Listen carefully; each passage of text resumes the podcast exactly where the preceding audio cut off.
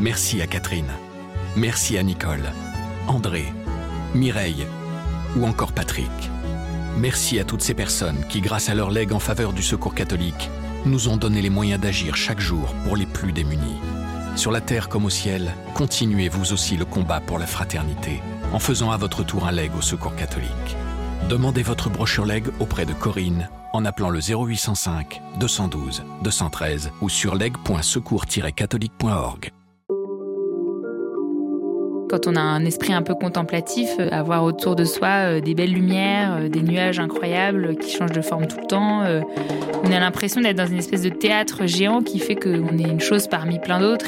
Et alors oui, il manque les autres êtres humains, mais je n'ai pas du tout eu l'impression d'être seule.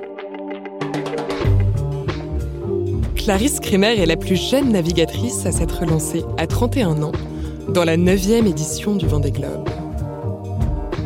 Elle a réalisé en trois mois un tour du monde à la voile, en solitaire et sans escale. Au fil de ces semaines en mer, Clarisse Kremer a essayé de trouver une forme de sérénité, malgré la fatigue et le danger. Pour cela, elle s'est autorisée entre deux manœuvres à contempler la beauté des océans. Je m'appelle Malotresca. Je suis journaliste à La Croix et j'ai rencontré Clarisse Kremer.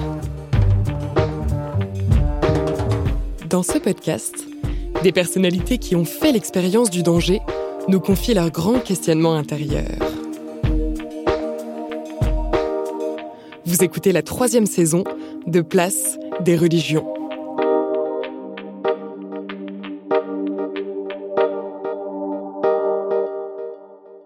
Bonjour Clarisse Kremer. Bonjour.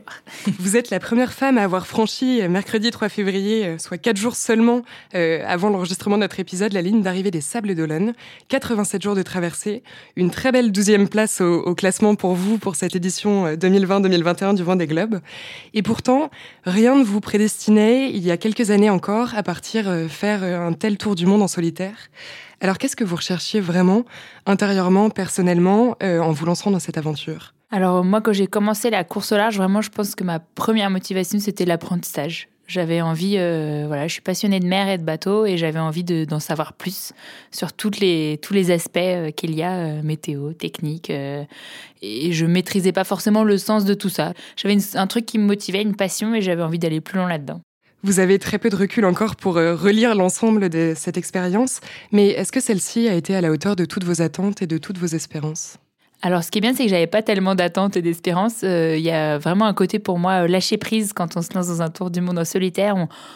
Quand c'est la première fois, on ne sait pas vraiment à quoi s'attendre et on a beau euh, se nourrir de tous les récits de ceux qui l'ont fait avant, on a du mal à avoir une idée précise de ce qui nous attend. Et moi, j'étais un peu dans ma tête en, découverte permanente et j'avais pas, euh, pas d'attente particulière et euh, ce qui a fait qu'il n'y ait pas de, déception ou quoi que ce soit. Enfin voilà, c'était vraiment une découverte de tous les jours et, euh, j'aurais jamais pu m'attendre à ce que j'ai vécu et donc euh, donc c'est ça aussi enfin c'est ça aussi que je viens chercher dans les aventures euh, euh, en mer c'est un enfin une sorte de lâcher prise sur la planification sur ce qu'on attend. En fait on se prépare le mieux possible mais on ssais pas vraiment ce qui va nous arriver. Et c'est une forme de fuite ou c'est alors non c'est pas du tout une fuite parce que moi j'adore ma vie à terre j'ai la chance d'être hyper bien entourée je suis pas spécialement solitaire par exemple. Je il y a plein de choses très simples de la vie de tous les jours que j'adore boire une tasse de thé au chaud euh, aller courir avec mon chien, enfin voilà, des choses très basiques.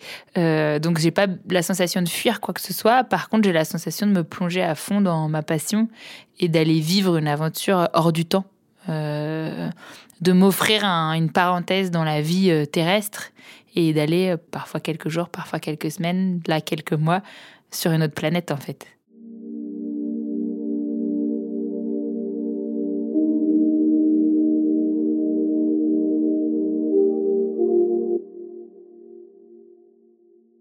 Vous avez grandi en région parisienne, loin de la mer, et décidé de changer de trajectoire après une prépa et de, brillantes études à HEC Paris, en vous reconvertissant comme skipper professionnel. Est-ce que vous avez toujours porté cette soif d'aventure, de, grands espaces, euh, loin des itinéraires tout tracés? Euh, J'ai toujours eu un, goût pour le sport en pleine nature. Euh, j'ai toujours préféré aller euh, me balader euh, la nuit en forêt que aller en boîte de nuit. Je suis pas spécialement citadine, j'aime les grands espaces. En revanche, j'ai jamais été très sûre de moi. Enfin voilà, j'étais pas une aventurière dans le sens où j'ai eu un parcours assez classique en fait et je, je, me voyais pas faire autre chose parce que c'était la voie facile et j'avais du mal à dire je veux faire ci ou je veux faire ça.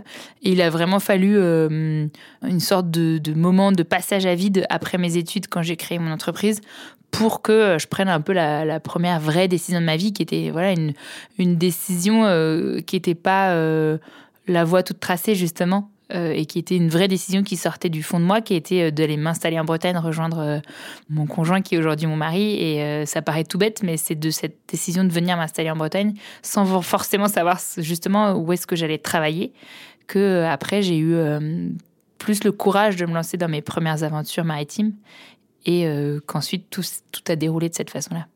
Vous avez passé un an et demi à vous préparer sans relâche avec euh, des, mois d'entraînement euh, en mer, une préparation physique euh, extrêmement intense pour cette course. Mentalement, comment est-ce que vous vous étiez aussi préparé et est-ce que vous vous êtes senti assez armé psychologiquement pendant toute cette course? C'est vrai que j'ai commencé la course au large véritablement en début 2016. Donc c'est vrai que pour un départ de Vendée Globe en novembre 2020, ça fait pas un gros bagage, on le savait, hein, j'avais pas une énorme expérience, ça faisait partie aussi de, de, toute l'aventure. J'ai intégré l'équipe que un an et demi avant le départ du, du Vendée Globe, donc j'ai découvert ces gros bateaux de 18 mètres avec lesquels on court le Vendée Globe que un an et demi avant la course, ce qui est assez court pour prétendre partir euh, sur un tour du monde. Donc c'est un mélange de d'ambition, d'orgueil, d'insouciance, je sais pas exactement, mais voilà. Et du coup j'ai j'avais tellement de choses à apprendre techniquement, j'avais aussi à découvrir toute mon équipe humainement, j'avais tellement de choses à apprendre sur mon bateau que j'ai un petit peu délaissé le côté euh, psychologique et mental. Je me suis vraiment concentrée sur euh, le physique. Et même si j'ai eu, euh, j'avais deux préparateurs mentaux sur deux volets différents, un volet vraiment terrestre et un volet vraiment sportif, qui m'ont apporté énormément de choses. si c'était à refaire, je passerais dix fois plus de temps sur la partie mentale et psychologique parce qu'en fait c'est quasiment que ça un Vendée Globe. Enfin, bien évidemment la base c'était de savoir me servir de mon bateau parce que c'est ça qui allait me garder, me tenir en vie. Mais pour être performant, il faut passer encore plus de temps sur la partie mentale pour être capable justement par exemple de lâcher prise quand le bateau va très vite et euh, accepter de faire confiance. Euh, je pense qu'il y a plein de techniques euh, de sophrologie, de méditation que j'avais effleurées, touchées du doigt, mais qui demandent à être travaillées beaucoup beaucoup beaucoup plus pour être pour être solide.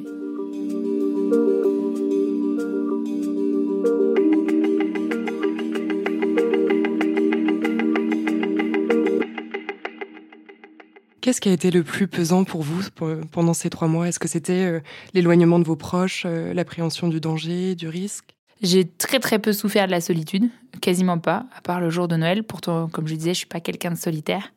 Euh, et ça, ça a été une grande surprise, une très agréable surprise, parce que je pensais qu'en trois mois tout seul, j'allais un peu souffrir de ça. Alors, bien évidemment, euh, les gens que j'aime me manquaient, mais c'était un manque euh, tout à fait gérable. voilà. Par contre, c'est en termes de fatigue et de sommeil que j'ai eu beaucoup de mal. C'était pas lié au, danger physique, mais c'était lié à la peur de casser, à la peur d'abandonner en fait, à la peur de devoir que l'aventure s'arrête comme ça, parce qu'en fait c'est ce qui peut arriver sur ces grands bateaux tout d'un coup, d'une minute à l'autre, il peut se passer n'importe quoi, on peut se prendre quelque chose, le mât peut tomber, il peut se passer presque n'importe quoi à tout instant. Et vivre avec cette inquiétude-là pendant trois mois, c'est quelque chose d'extrêmement pesant. Et je pense que j'ai mis euh, presque trois semaines à réussir à l'accepter vraiment, ou mieux en tout cas, pour que, pour que l'aventure devienne vraiment très agréable. Mais au début, les trois premières semaines, je, j'avais du mal à vivre avec ce stress-là. Oui, on se souvient aussi des, de vos premières vidéos mm. après le départ des Sables, des Sables d'Olonne où mm. vous étiez très fatigué déjà les premiers jours. On, vous sentait, enfin, vous avez beaucoup pris en confiance aussi euh, tout au long de, de, cette aventure. Bah oui, en fait, donc du coup, lié à cette préparation assez courte, euh, il a fallu un moment partir et prendre le départ alors que euh, bah, j'avais encore des milliards de choses à apprendre. Après, j'étais quand même très préparée. Hein. J'avais quand même beaucoup travaillé.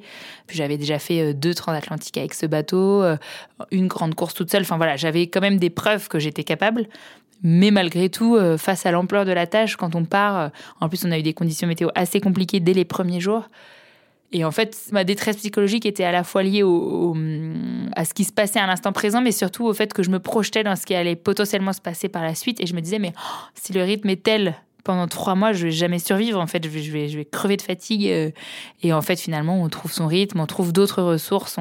Et c'est ça qui est fascinant dans ce genre d'aventure. C'est euh, pour ça, c'est une vraie leçon de vie dans le sens où Il faut surtout pas se projeter en fait. Il faut vivre chaque épreuve, chaque moment, chaque journée. Chaque chose déroule les unes après les autres et euh, et ça, c'est un, c'est une découverte que j'ai faite au fur et à mesure, en fait. J'ai appris à m'occuper de mon bateau, j'ai appris à gérer ma psychologie, enfin, j'ai appris plein de choses tout au long de la course. Vous avez traversé des moments euh, particulièrement éprouvants dans des mers euh, piégeuses, désordonnées. Vous êtes euh, passé avec votre IMOCA au travers de, sacrées dépressions. À quoi est-ce que vous vous raccrochiez pour tenir quand vous vous sentiez particulièrement vulnérable devant le danger? J'avais beaucoup de, de, ressources différentes et je venais piocher en fonction des moments, en fonction de, de ce qui m'arrivait. Aujourd'hui, c'est un peu particulier la course au large parce qu'on a quand même beaucoup de moyens de communication. Alors moi, j'essayais d'être euh, pas trop euh, en lien avec la Terre parce que c'était pas le but de faire un tour du monde pour être euh, toute la journée en lien avec la Terre non plus. Mais malgré tout, j'étais quand même pas mal en lien avec mon équipe surtout et avec mon mari. Donc ça, c'était quand même le fait de pouvoir compter sur eux quand, quand j'avais des problèmes techniques. C'était quand même une ressource d'information et de, de soutien euh, oui, c'est bon, si tu répares comme ça, c'est bon, c'est bien fait. Enfin voilà, c'est quand même une vraie, euh, une vraie base pour nous aider. Donc ça, quand on dit que c'est une course sans assistance, oui, on n'est pas du tout aidé pour euh, la météo, la performance. Ça, c'est des sujets qui, sur lesquels on n'est pas aidé, mais sur la partie technique et surtout les soucis qu'on peut avoir, on a quand même un. C'est un sport d'équipe de ce point de vue-là. Et puis après, sur la partie vraiment psychologique, c'est bah faut trouver les ressources au, fond de soi. Et moi, c'était Enfin, tout passe par la tête et c'était, il fallait toujours que je me rattache à, à l'instant présent en fait, parce que souvent mes moments de coup de mou étaient liés au fait que je me projetais dans la suite. Euh, justement, si j'étais épuisée, je me disais mais je vais jamais tenir la suite, ou s'il y avait une tempête en approche, et ben j'étais déjà en détresse dans ma tête avant même qu'elle soit là, et donc c'était toujours me rattacher à l'instant présent, à me dire bah là tout va bien, ton bateau il flotte, t'avances, il y a rien de grave en fait, euh, tu verras plus tard, et finalement t'apprends à gérer quand il y a un souci. Tu as vu qu'il y avait eu des soucis que tu avais réussi à gérer. Donc, il euh, n'y a pas de raison que tu n'y arrives pas une nouvelle fois.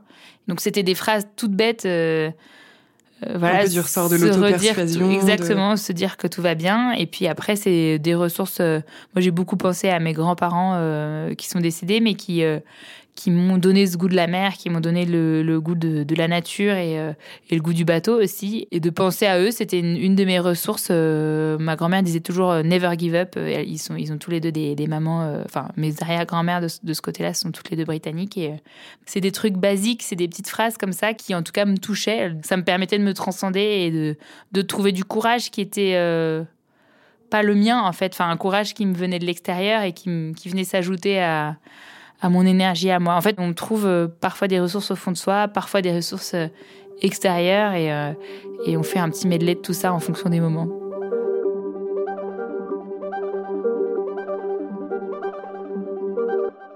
On vous a vu parfois submergé par l'émotion dans vos vidéos. parfois, vous êtes apparu émerveillé devant la beauté d'un coucher de soleil, devant des vols d'albatros. Et puis, on vous a vu aussi fondre en larmes après votre passage du Cap Horn. Qu'est-ce que ça vous a euh, appris de vous-même, euh, encore une fois, cette aventure? Est-ce que euh, ces ressources que vous avez découvertes en vous, est-ce que vous allez, enfin, est-ce qu'elles vont vous servir aussi dans les, dans les mois, dans les années qui viennent? Oui, je pense que, enfin, ce que j'adore dans la course au large et ce qui fait que quand on est quand on est marin, enfin c'est un sport, mais c'est aussi un mode de vie. Euh, c'est qu'on passe son temps à se découvrir. En fait, on apprend des tonnes de choses techniquement sur son bateau, mais on apprend des tonnes de choses psychologiquement sur soi. Et ce sont que des choses qui sont applicables à la vie de tous les jours et au quotidien. Et oui, moi j'ai choisi en fait de partager à la fois les moments positifs et joyeux et les moments euh, de détresse, parce que pour moi c'est ça qui je, voulais pas avoir de filtre particulier et, euh, mm, et, surtout pas passer pour un super héros. Enfin, pour moi, euh, montrer ses faiblesses, c'est montrer que que c'est un cheminement et qu'on avance, on se trouve, on retrouve la joie de vivre après avoir eu un moment un peu plus euh, compliqué. Pour moi, c'est là que j'ai appris le plus de choses. En fait, c'est dans les moments de coup dur. Et ben, on apprend un peu à, à éteindre son cerveau, à se dire bah là c'est dur, mais dans quelques jours ça ira mieux. En fait, à chaque fois qu'on a un coup dur et qu'on le surmonte, on gagne en confiance en soi parce que ça devient un, précédent. à chaque fois, on se construit des exemples de moments où on a réussi à surmonter des petites montagnes et, euh, euh, et, à chaque montagne, on a l'impression de devenir un meilleur alpiniste. Quoi. On est, on est, euh, au fur et à mesure de, la course, on, gagne en maturité et en confiance en soi. Et, et donc ça, c'est quelque chose qu'on peut utiliser dans la vie de tous les jours. Après, ça reste que du sport et du bateau. Et et j'ai pas la prétention de vouloir l'appliquer à toutes les situations de détresse de, de, la vie de tous les jours, mais en tout cas, à titre perso, c'est, ça construit. Pendant toute cette course, vous avez dû être à l'affût du moindre caprice de la mer, du moindre bruit pouvant euh, présager un risque d'avarie. Comment est-ce qu'on s'apaise? Comment est-ce qu'on se repose l'esprit et l'âme dans ces conditions? C'est vrai que pendant trois mois, on est toujours en mouvement. C'est des gros bateaux qui vont vite, qui font beaucoup de bruit. Enfin, il y a, beaucoup de. C'est un des plus gros défis, en fait, c'est de réussir à, avoir des moments de calme et de sérénité c'est pas évident parce qu'en fait, on est à la fois dans le sportif, on, on est beaucoup dans l'action et dans le concret. Et donc, avoir des moments un peu de recul, de, de contemplation, c'est, un peu un défi en soi parce que c'est un peu euh, antinomique par rapport à ce qu'on vit au quotidien qui est très euh, stressant, toujours en mouvement, toujours, euh, on est toujours dans la, la prévision du coup d'après en termes de météo, de manœuvre et tout ça. Et en même temps, c'est. quand on est passionné de mer et enfin ça vient aussi assez naturellement c'est-à-dire qu'on on sort dehors et là, ah, il y a un magnifique nuage, une super lumière et, et voilà, on a le cerveau qui fait pause pendant cinq minutes et qui va juste apprécier euh, ce truc-là. Ça m'est arrivé par exemple euh, d'être en pleine manœuvre en train de, de gréer une voile à l'avant du bateau et là il y a un albatros qui passe à quelques mètres et, j'ai l'impression de le regarder dans le blanc des yeux et, euh, et on, pourtant d'habitude d'une manœuvre on est toujours à fond, on est toujours concentré, on a tout prévu avant. Et là, on se dit, bah tant pis, je suis en train de perdre 30 secondes, mais juste je profite de l'instant présent et je, je suis dans, dans, un moment où je pense à rien d'autre que le truc que je suis en train de vivre. C'est des moments de, de off, enfin, c'est des moments de, de paisibles, c'est des moments où on est juste euh, là où on doit être, à l'instant où on doit être. On n'est pas dans l'action, on est juste dans le. Ouais, dans, on est là où on doit être en fait. Enfin, on est à sa place et ça, c'est des moments euh, hyper forts, hyper précieux. Et, euh, et mine de rien, j'en ai eu beaucoup des petits moments comme ça. Et c'est des moments, enfin, même là, je, sens que je suis en train de chercher mes mots. C'est des moments qui sont difficiles à exprimer et en même temps qui, pour moi, sont les moments les plus précieux euh, de toute la course. Vous deviez avoir aussi un rapport très particulier euh, aux éléments euh, en étant seul sur votre bateau, à la mer, au vent. Vous, nous avez parlé de cette solitude aussi que vous avez vécue. Comment est-ce qu'on la comble Au-delà des coups de téléphone au Team Banque Populaire, à vos proches Déjà, par exemple, on a, beau être très éloigné géographiquement de ses concurrents, on a l'impression d'être avec eux. Enfin, il y a un lien qui se crée avec toutes les personnes qui sont plus ou moins en train de vivre la même expérience que nous au même moment, qui est assez fort. Ensuite, moi, j'avais vraiment une relation avec mon bateau. Donc, pas vraiment l'impression d'être toute seule, l'impression d'être sur un, euh, avec et sur et euh, un compagnon de route qui prenait toute sa place. Et effectivement, euh, le, paysage et, les choses qui sont autour de nous deviennent un peu, enfin, on les personnifie et on, n'est pas du tout dans un vide, on n'est pas sur un tapis roulant tout lisse. Enfin, c'est, on est un peu tout le temps accompagné de plein de choses et quand on a un esprit un peu contemplatif, euh, avoir autour de soi des belles lumières, des nuages incroyables qui changent de forme tout le temps, des nuits étoilées, le, soleil qui se couche jamais vraiment quand on est dans les mers du sud. Enfin, c'est, on a l'impression d'être dans une espèce de théâtre géant qui fait qu'on est une chose parmi plein d'autres et et alors oui, il manque les autres êtres humains, mais je n'ai pas du tout eu l'impression d'être seule. Il y a du bruit en permanence aussi sur un bateau. Est-ce que l'expérience du silence total vous a manqué? Oui. Alors ça, pour le coup, euh, c'est le truc euh, qui m'a le plus marqué depuis que j'ai mis à pied à terre il y a quelques jours. Enfin, c'est le truc dont j'ai le plus profité depuis que je suis arrivée, c'est vraiment le silence. On s'en rend même plus compte en fait quand on est sur l'eau, mais même quand il n'y a pas beaucoup de vent, il y a toujours du bruit. Et en plus, ce bruit, il nous fait vivre, enfin, il nous, il nous menace. On est toujours dans l'analyse du bruit. C'est pas seulement un bruit euh, comme au bord de l'autoroute ou, euh, ou un marteau-piqueur. C'est simplement, euh, il faut qu'on soit à l'écoute de ce bruit pour savoir si le bateau va bien. Parce que chaque modification du bruit nous donne une indication sur, sur ce qui est en train de se passer à bord. Donc on est non seulement toujours en train de, de subir ce bruit, mais en plus en train de l'écouter, de l'analyser. Et par exemple, moi, dans la remontée de l'Atlantique à la fin, il y a un moment où j'étais en train de dormir et j'ai eu un, gros problème avec euh, une, voie d'eau, enfin qui n'était pas liée à un trou dans le bateau, mais en tout cas je me suis retrouvée avec beaucoup d'eau dans le bateau euh, d'un coup. Et j'étais en train de dormir et j'ai entendu le bruit des vagues dans le bateau par opposition au bruit des vagues hors du bateau. Et je sais même pas comment j'ai fait pour entendre ce bruit-là, mais simplement on a une espèce de connexion. Même en train de dormir, on est en train d'analyser. Et donc, euh, je pense qu'il y a une partie de mon cerveau là qui est enfin en mode off, qui arrête d'analyser tous les bruits qu'il y a autour de soi. Et ça, c'est un vrai relâchement, un vrai soulagement. Et c'est comme si on j'avais un, ouais, une espèce de sixième sens qui s'était créé tout au long de la course et qui est enfin en repos là depuis que je suis à terre. Et euh, ouais, là, ça fait du bien. Et euh, même là, même dans Paris, j'ai l'impression que tout est ultra silencieux.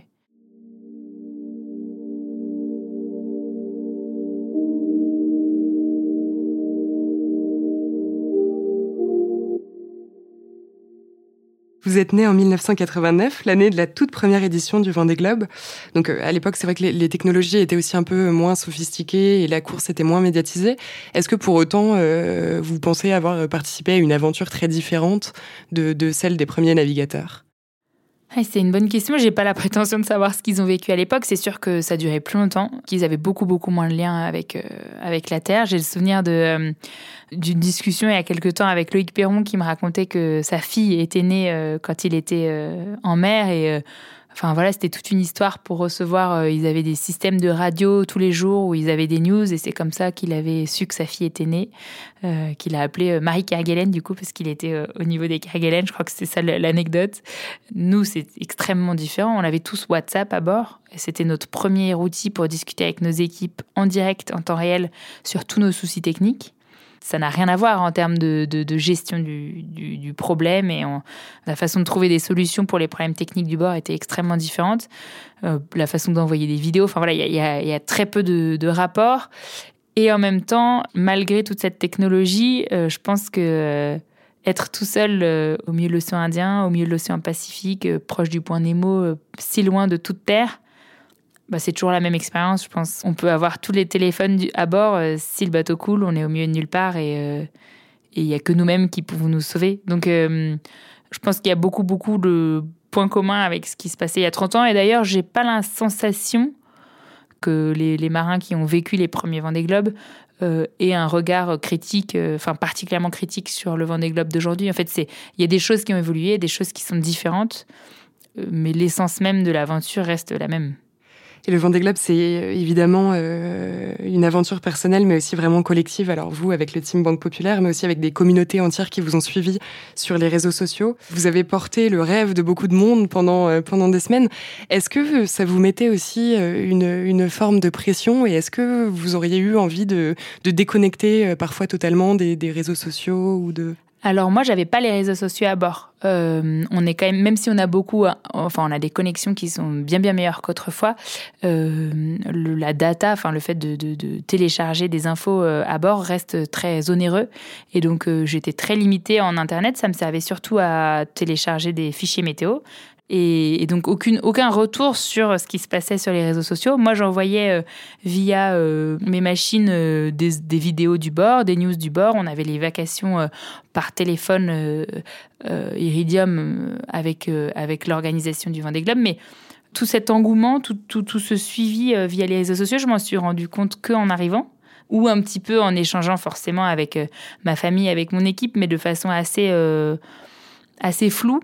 Et donc, j'ai absolument pas senti une pression de quoi que ce soit. D'ailleurs, parfois, on avait l'impression, j'avais l'impression d'envoyer des infos et je me demandais, mais est-ce que ça intéresse les gens? Enfin, on se, voilà, on envoie, moi, j'envoie des infos parce que c'est assez naturel pour moi, parce que ça m'amuse de prendre ma caméra, mais sans vraiment me rendre compte de ce que ça rend pour les autres. Est-ce que c'est intéressant? J'en sais rien. Enfin, voilà, je, aucun recul, aucun retour sur. Euh, sur ce que ça pouvait représenter pour les gens à terre. Et donc ça, c'est quelque chose que je découvre en ce moment et qui est assez ahurissant et euh, qui demande euh, encore un peu un petit temps, euh, temps d'adaptation. Mais en tout cas, en mer, c'était important pour moi et je pense essentiel de pas être connecté aux réseaux sociaux.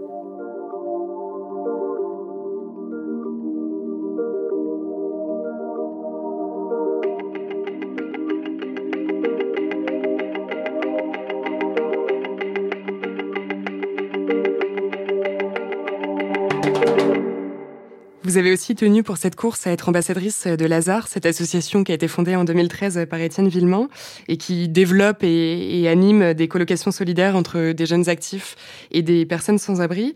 Vous avez toujours été euh, sensible à cette cause et pourquoi est-ce que vous avez euh, choisi celle-ci en particulier? En fait, c'est Lazare qui m'a contactée. Au début, j'étais un peu sur la défensive parce que je voulais surtout pas tomber dans le côté ambassadrice euh, vide pour moi, il fallait que ça ait du sens. Donc, on a commencé par se rencontrer, par échanger, par ils sont venus voir mon bateau. Je suis allée chez eux, on a dîné ensemble. J'ai rencontré, découvert une colloque. Enfin, pour moi, il y avait plein de choses qui devaient être euh, mises en place et une vraie connaissance entre Lazare et moi qui devait se mettre en place avant de parler d'eux pour pouvoir le faire correctement. Pour moi, c'était aussi un soutien psychologique d'être accompagnée par Lazare, parce que quand j'avais envie de me plaindre, et eh ben, je pensais à eux. Et j'avais préparé un petit tableau où je dédiais chacune de mes journées à un, à colloque. En fait, c'était plusieurs colloques, parce qu'ils m'ont mis tellement de monde sur la feuille que, que c'était plusieurs personnes que je connaissais pas forcément. Mais voilà, chaque, chacune de mes journées était dédiée à des colloques de l'assaut Lazare. Et c'était une façon de faire ça un peu aussi pour les autres, parce que ce sont des aventures assez égoïstes finalement. Enfin, on est tout seul sur notre bateau et, euh, et est-ce qu'on fait vraiment avancer le monde? Je sais pas trop. Mais donc, du coup, pour moi, de l'ancrer dans quelque chose un peu plus, euh, un peu plus collectif, c'était, euh, c'était une façon de me faire du bien. Et, et puis, j'espère que là, dans l'avenir, on pourra avoir des actions plus concrètes, enfin, que je pourrais les aider de façon un peu plus matérielle et un peu plus concrète que simplement faire un petit peu parler d'eux et, échanger avec eux. Mais je sais déjà que eux, euh, ils étaient contents de suivre le Vendée Globe et de se sentir euh, impliqués dans cette belle aventure. Donc ça, c'est déjà bien, mais ça reste très euh, modeste. et maintenant que vous avez vécu cette aventure d'une vie, quels sont vos projets terriens cette fois-ci pour les mois qui viennent? Ah, ça, c'est compliqué. Moi, j'ai toujours eu un, un, défaut qui peut être une qualité ou inversement. C'est quand je me lance dans un projet comme ça, je suis à fond dans ce projet-là et j'ai envie d'être dans l'instant présent. J'ai envie de, de tout donner pour ce projet. Du coup, j'ai du, j'ai jamais le coup d'avance en fait. Enfin, je, j'ai du mal à penser à la suite tant que le projet euh, n'est pas terminé. Donc là, je suis un peu, euh, voilà, j'ai, atterri il y a quelques jours et euh, là, je suis encore complètement, voilà, j'ai, j'ai pas du tout, je sais pas du tout ce que je vais faire après il euh, y a une partie de moi qui espérait un peu être dégoûtée du bateau parce que c'est une drôle de vie et euh, euh, c'est une passion qui, qui, est un peu dévorante dans le sens où j'ai vraiment juste cette frustration d'avoir l'impression d'être très auto-centrée en fait. Et c'est pas grave en soi parce que je suis pas malheureuse et enfin justement je considère que je suis ultra privilégiée et que j'ai beaucoup de chance de pouvoir vivre des aventures comme ça. Mais je pense que sur le long terme, c'est. Euh, enfin voilà, j'aspire à plus, euh, on va dire, dans, mon rôle dans la société, ou en tout cas, même pas forcément euh, la société au sens large, mais auprès de ma famille. Donc il y a une partie de moi qui espérait être dégoûtée pour être plus présente aux autres, avoir une vie peut-être plus calme et plus facile aussi pour les gens qui m'entourent. Mais du coup, je suis un peu mordue, donc je suis, de ce point de vue-là, c'est c'est compliqué. Mais justement, ça peut être le prochain défi, de réussir à allier euh, un ancrage plus profond sur la Terre euh, tout en, tout en poursuivant euh, des aventures nautiques. Vous venez d'écouter un épisode de la troisième saison de Place des religions. S'il vous a intéressé, n'hésitez pas à le partager et à vous abonner à notre podcast. Place des religions est à écouter sur toutes les plateformes, sur le site et l'appli La Croix.